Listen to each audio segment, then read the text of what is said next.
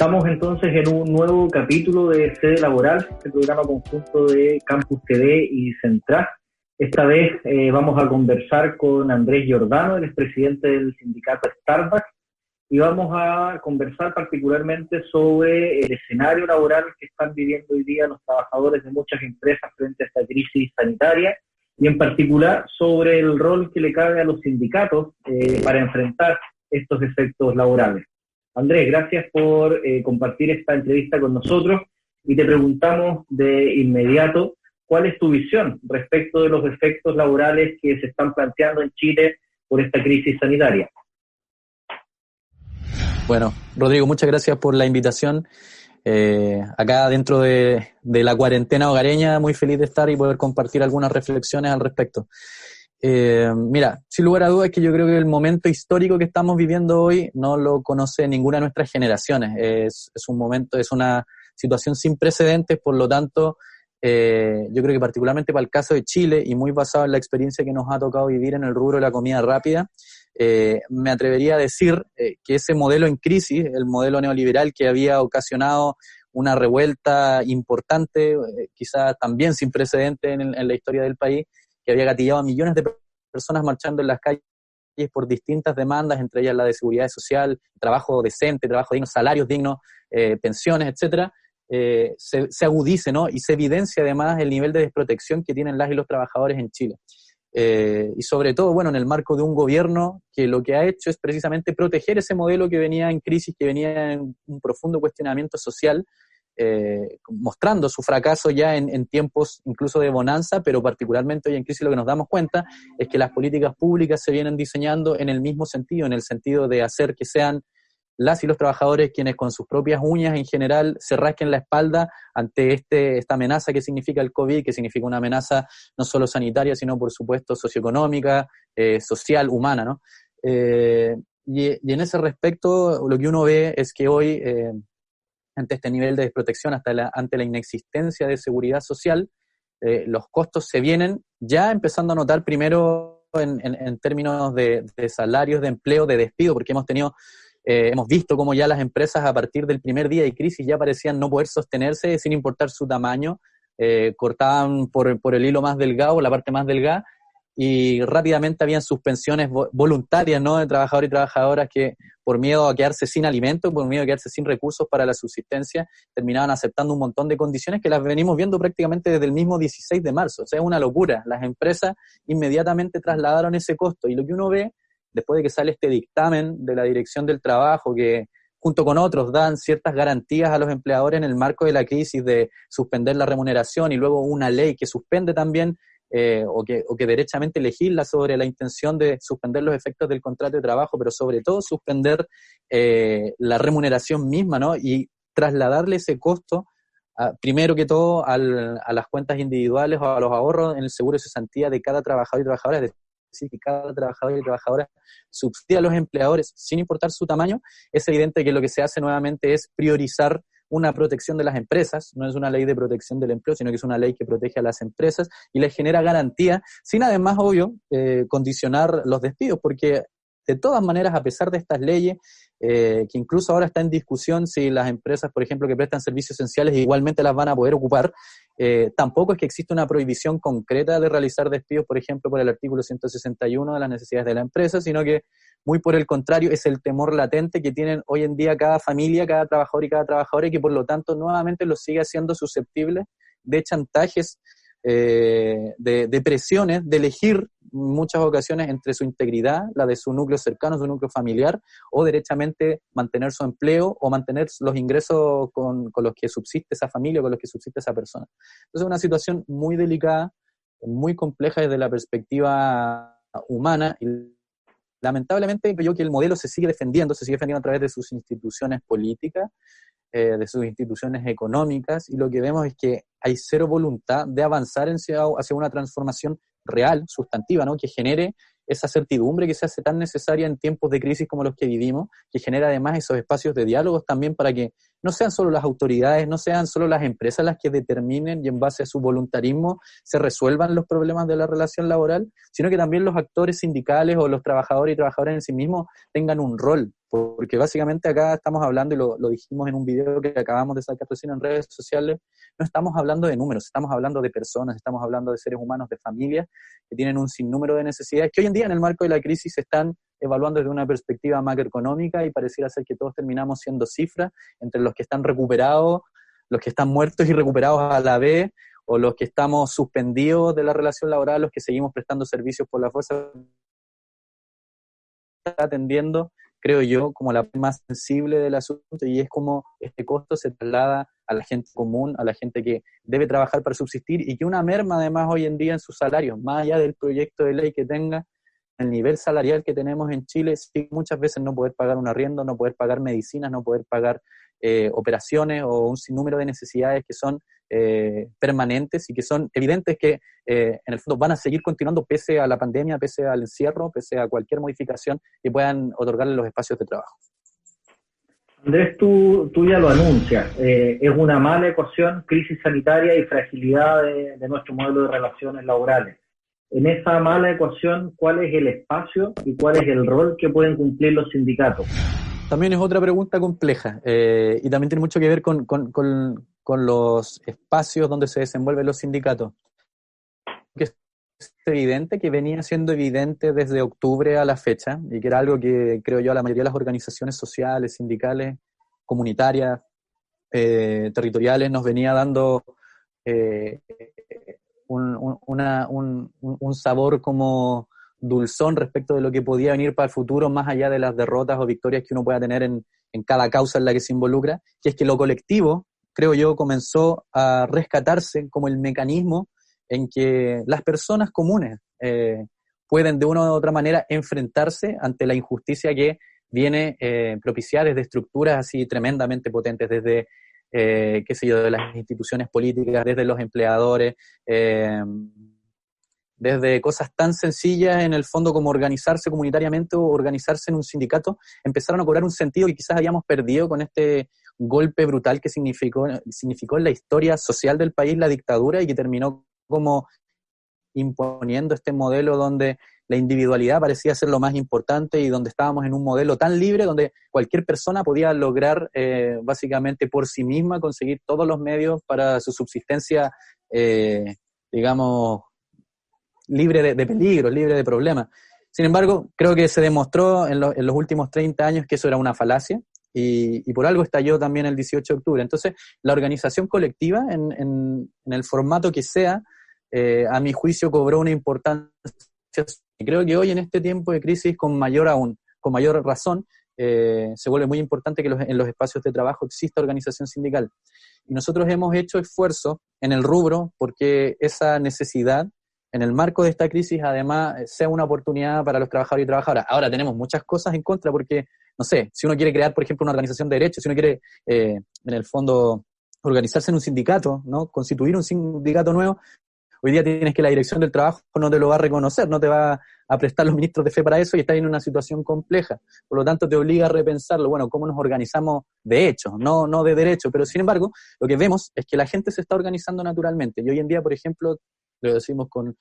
eh, con, un profundo orgullo también nuestra organización ha logrado llegar a representar más del 40% de Starbucks. Que uno puede decir, ya, no son la mitad, pero somos 700 trabajadores y trabajadoras. Eso es un número que para el sector, para el rubro, incluso para los sindicatos en Chile es muy alto. Y si uno considera la rotación que hay en esta industria, es un número muy potente. Eh, y que nos pone en la obligación además de ser un sindicato responsable en el sentido de, de responder a esas necesidades y a esa incertidumbre que hoy día todos tenemos acá, los dirigentes, los no dirigentes, los delegados, los trabajadores y trabajadoras de base en general, estamos todos ante una incertidumbre porque no hay, no hay nada escrito sobre esto, no hay una receta, un remedio y qué es lo que tiene que hacer la organización sindical, por ejemplo, en el marco de esta suspensión para defender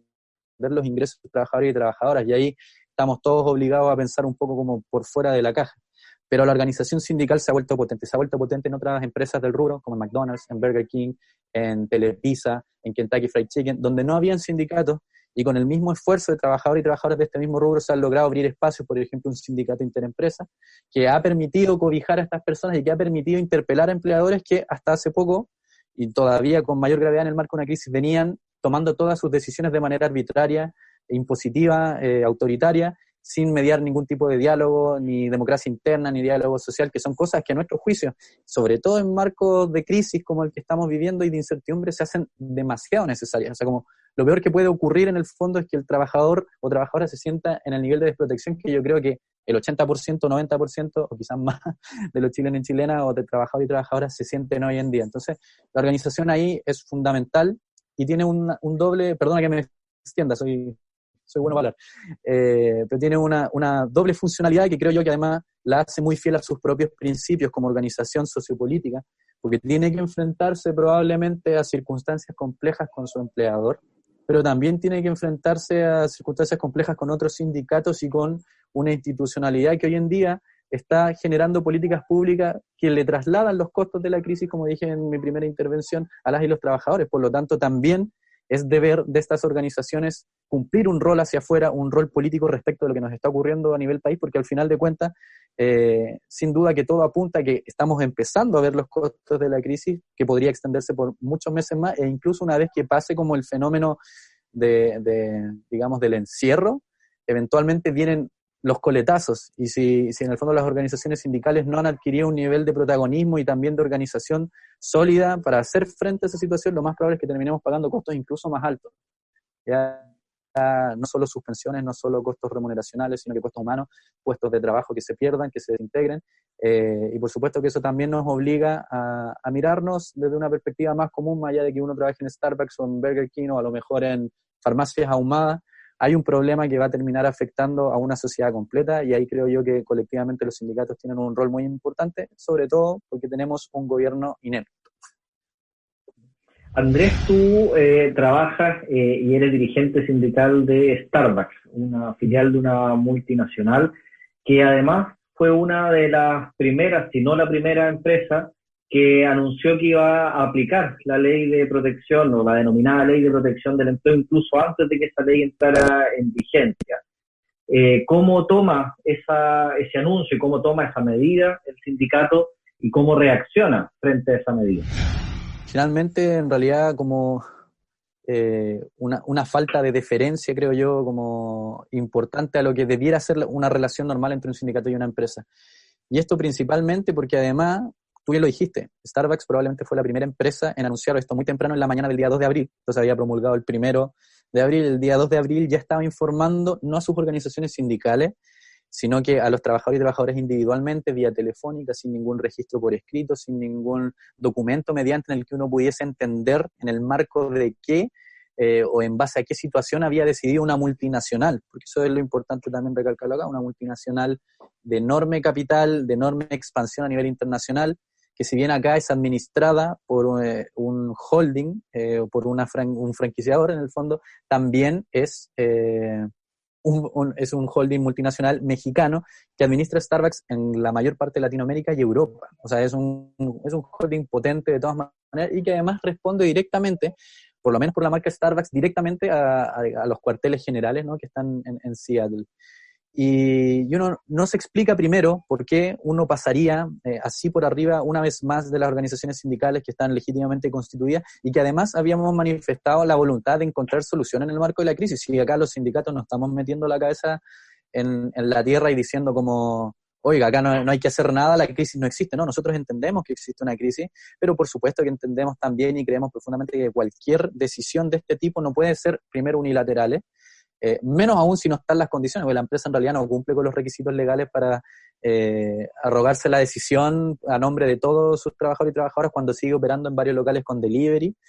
Eh, pero por otro lado, incluso por una cosa como de sentido común, como decía antes, en el marco de una crisis uno tiene que sostener algún grado de diálogo con las instituciones internas que permiten, en el fondo, sostener algún marco de certeza y de mediana confianza entre quienes están sujetos a estas determinaciones unilaterales y la empresa que en el fondo administra al resto de su personal como si fueran números. Entonces, eh, nos tomamos la medida de, muy mala manera y la criticamos por esas dos razones. La primera es, eh, Starbucks es una multinacional, esto es algo como primeramente político, Eh, es una, no sé si este es un proyecto, según al menos lo que uno pudo escuchar de la ministra Saldívar o del subsecretario Arab, este no es un proyecto para la gran empresa ni para las multinacionales, sino para los pequeños y medianos empresarios. Eh, vehementemente se instó a este tipo de empleadores a no ocupar esto, en el fondo, a no ocupar recursos de los trabajadores y trabajadoras ni del Estado después, eh, si es que tenían las espaldas para sostenerlo. Y sin embargo aparece Starbucks entonces en ese, como dices tú, como la primera empresa. probablemente fue la primera. Desconozco si alguien avisó antes a sus trabajadores, pero la verdad que nosotros quedamos muy sorprendidos. Eh, y ese, como digo, es un problema político. Y es más político aún cuando uno ve que en Estados Unidos parece que hay trabajadores de primera categoría distintos de los de Latinoamérica, porque allá sí se les está pagando el salario, se les va a pagar, a pesar de que no vayan a trabajar. Además, se destinó un fondo de 10 millones de dólares para cubrir necesidades extremas de casos de trabajadores y trabajadoras que tuviesen problemas económicos derivados de la crisis, cualquiera fuera la razón. Eh, hay apoyo emocional, psicológico, eh, a la gente que ha seguido operando, por ejemplo, por los mecanismos de libre o aumentos de sueldo, como se les paga una hora más, que no sé tampoco si es la solución, es muy complejo, uno no sabe si la solución es tenerse operando, cuál es la solución idónea, cuesta en realidad hilar fino para entender cuál es lo, dónde está la prioridad hoy en día cuando la desesperación está entre comer o enfermarse, pero, eh, pero lo, comento como, como dato, hay una diferencia de trato y de política entre Starbucks Estados Unidos y Starbucks Canadá, por, por ejemplo, el norte, versus Starbucks Latinoamérica. Eh, y eso digo político. Y la segunda arista es la jurídica y ahí probablemente eh, los ellos podrán eh, entenderlo mejor, pero de todas maneras lo que nosotros hemos podido estudiar respecto a la ley es que Starbucks no cumple con las disposiciones del artículo primero, que en el fondo hablan de una paralización total de sus actividades, de manera que unilateralmente se pueda acoger a la suspensión de empleo, más allá de que uno pueda discutir si debería ser una multinacional o no. Y creemos que estamos más en los supuestos del artículo quinto, séptimo, que en el fondo hablan de una consulta, eh, de un acuerdo eh, mutuo con trabajador y trabajador y con las organizaciones sindicales. Y que eso no ocurra eh, nos abre en el fondo el panorama diversos problemas que tienen que ver con la falta de voluntad de diálogo, con esta idea de mejor imponer una solución, porque se nos puede complicar si hablamos con los trabajadores y trabajadoras, con los sindicatos, eh, y creemos que la respuesta de la crisis no pasa por ahí. Entonces ahí tenemos también un problema de fondo que aparentemente ni siquiera se está cumpliendo con la ley. Y eso también abre panoramas de conflicto que son más complejos, potenciales litigios u otras medidas que el sindicato puede terminar eh, tomando si es que la empresa en el fondo ni siquiera se allana a conversar. Y hasta el momento pareciera que no, que no hay mucha respuesta como de nutrir el espacio de diálogo, sino que más bien como algo meramente informativo donde la empresa nos comenta la determinación, nos recalca la determinación que ya todos sabemos, pero en ningún caso se abre a buscar otras soluciones intermedias o acuerdos con la organización sindical. Andrés, otra de las medidas que, ha planteado el gobierno y que de hecho se transforma ya en un proyecto de ley que, está en trámite, tiene que ver con la suspensión de los plazos de negociaciones colectivas que estaban en curso eh, o que iban a comenzar en este tiempo de estado de excepción constitucional eh, y lo propio respecto de las elecciones, los procesos eleccionarios de directivas sindicales. ¿Qué opinión tiene respecto de esta norma, de esta próxima norma eh, que afecta también los derechos colectivos. Sí, ahí, bueno, eh, eh, por supuesto que también la respuesta es compleja. No, hemos entrado en el detalle con la organización sindical, como estudiar pormenorizadamente el articulado de ese proyecto de ley, pero sí hemos dialogado con un montón de organizaciones sindicales que se están viendo afectadas por esto directamente. Eh, y en concreto, bueno, para nosotros nos parece que la libertad sindical y la autonomía sindical son principios que incluso en el marco de una crisis tienen que primar. Por lo tanto, cuando eh, por la vía de la legislación, ¿no? Eh, se puede haber afectado el derecho de las organizaciones sindicales de ejercer la negociación colectiva, que es distinto, por ejemplo, a ponerlo en el marco de que la organización sindical sea la que decida posponer y acordar con el empleador, por ejemplo, qué es lo que ocurre eh, respecto, por ejemplo, no sé, de beneficios que se devenguen mensualmente y que se verían afectados por una suspensión eh, de un instrumento colectivo hasta una nueva fecha que además nadie sabe cuál es. Eh, distinto es el caso, o sea, que, que, en el fondo de mutuo acuerdo se, se abra el espacio para que los sindicatos y las empresas lleguen a acuerdo. Porque además, por la vía unilateral, en realidad para nosotros es un despropósito, la autonomía sindical debería ser un valor que prime, pero además hay casos en los que uno no se explica esto, como las empresas que siguen prestando servicios esenciales, como por ejemplo los supermercados. Actualmente hay, hay varios sindicatos de Walmart que negociando colectivamente, pensión, eh, así como en términos generales, sin ser a la unidad sindical, es una eh, con, con el más bien ideológico de las políticas laborales que el gobierno viene lanzando desde el inicio. O sea, recordemos el Estatuto Laboral Juvenil, recordemos también cómo venía la mano con el proyecto teletrabajo, que además a pito de la crisis le pusieron el acelerador también para pasar un gol y que a la larga también tiene un montón de pequeños espacios ahí para el abuso, que es lo que nosotros siempre habíamos advertido. Eh, y, en el fondo, en esta situación, a nosotros nos parece que es lo mismo. Hay un, algunas secciones donde se le dan atribuciones excesivas a la dirección del trabajo, también para las notificaciones electrónicas, que parece ser ahora una herramienta doble filo, porque se ha autorizado también eh, la tramitación de finiquitos, sin posibilidad, por ejemplo, de dejar reserva de derechos. Hay un sinnúmero de políticas que van en línea con ir aprovechando un, una crisis eh, sanitaria para ir quitando derechos colectivos, quitando posibilidades de defensa en el espacio del trabajo y al final de cuentas defendiendo como el mercado, ¿no? Que es que las empresas dentro de esta crisis puedan subsistir porque parece que son las únicas que generan riqueza bajo la lógica de los defensores del modelo, son las únicas que tienen un rol esencial y básicamente en realidad lo que nosotros vemos es, todo lo contrario, que hoy día cuando los trabajadores y trabajadoras se ven impedidos de ir a sus lugares de trabajo es que en realidad la economía realmente se encuentra en crisis, por lo tanto es a todas luces evidente que en esta discusión de la dicotomía capital-trabajo, en realidad parecía ser que en el trabajo estaba la generación de la riqueza y no al revés como sostienen los defensores del modelo. Entonces, un proyecto que avanza esa línea es un atentado contra los trabajadores y los trabajadores. Eh, y mencionabas también, bueno, el proyecto no sé, no sé qué tan, tanta subsistencia, ni sustancia, ni posibilidades de arribar tenga eh, un proyecto que pretende como limitar eh, las elecciones de directorios sindicales. Me parece que además no es el momento siquiera de discutirlo, pero que además se pone a pensar, o sea, cuando tenemos una institucionalidad que está mucho más cuestionada, por ejemplo, la institucionalidad política, que esa misma institucionalidad venga a proponer con preocupación eh, cómo la autonomía sindical se ejerce en la elección de, los dirigentes de, determinadas organizaciones sindicales me parece también eh, básicamente una, hazaña criminal en el marco de esta crisis. Eh, y la rechazamos rotundamente porque además desconoce lo que significa la realidad del mundo del trabajo cuando sabemos que hoy en día los dirigentes, dirigentes además, todos saben que si no fuera por la protección que tienen, básicamente estarían despedidos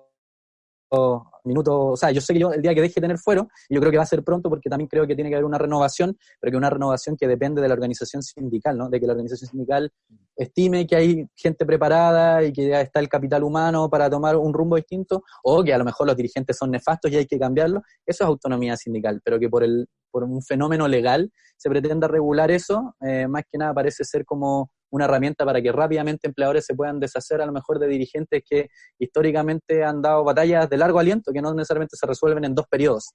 Eh, y eso lo rechazamos también rotundamente, nos parece, eh, por decirlo en buen castellano, una mariconada de esos sectores políticos que hoy día quieran levantar discusiones artificiosas como esa y no se miren el ombligo un ratito porque los cuestionados en términos políticos, históricos y, y como defensor del modelo han sido ellos, han sido ellos, así que eso más o menos creo yo que es como la opinión de nuestra organización, porque sí lo hemos discutido, nos parece una ridícula. Andrés, se nos pasó volando el tiempo, te agradecemos tu, espacio, tu, disposición siempre para participar de estas actividades del Central y esperamos verte en una próxima actividad. Muchas gracias. No, y muchas gracias a ustedes por eh, invitarnos y de todas maneras eh, por ayudarnos a difundir también la situación crítica que estamos nuestra gente. Eh, así que una, eh, a quienes vean esto, una invitación a seguirnos en nuestras redes sociales, ahí en, en Instagram, por ejemplo, arroba sindicato Starbucks Chile o en Twitter, arroba sindicato SB larga UX, para que ojalá puedan difundir, retuitear, eh, reenviar, reencaminar todas estas comunicaciones que estamos haciendo en el marco de la campaña Starbucks a cargo de, del problema que significa que trabajadores de salarios precarios hoy en día vean sus remuneraciones aún más afectadas, en un primer mes un 70%, o sea, en un 30% y en un segundo mes en un 45%, no nos da para vivir así, no nos da para pagar nuestros arriendos, nuestras necesidades más básicas, así que vamos a seguir en la lucha con todas las dificultades que eso signifique, si nos pueden apoyar con eso, sería genial. Un abrazote grande, Rodrigo, y de verdad encantado de estar acá. Para la próxima volveremos.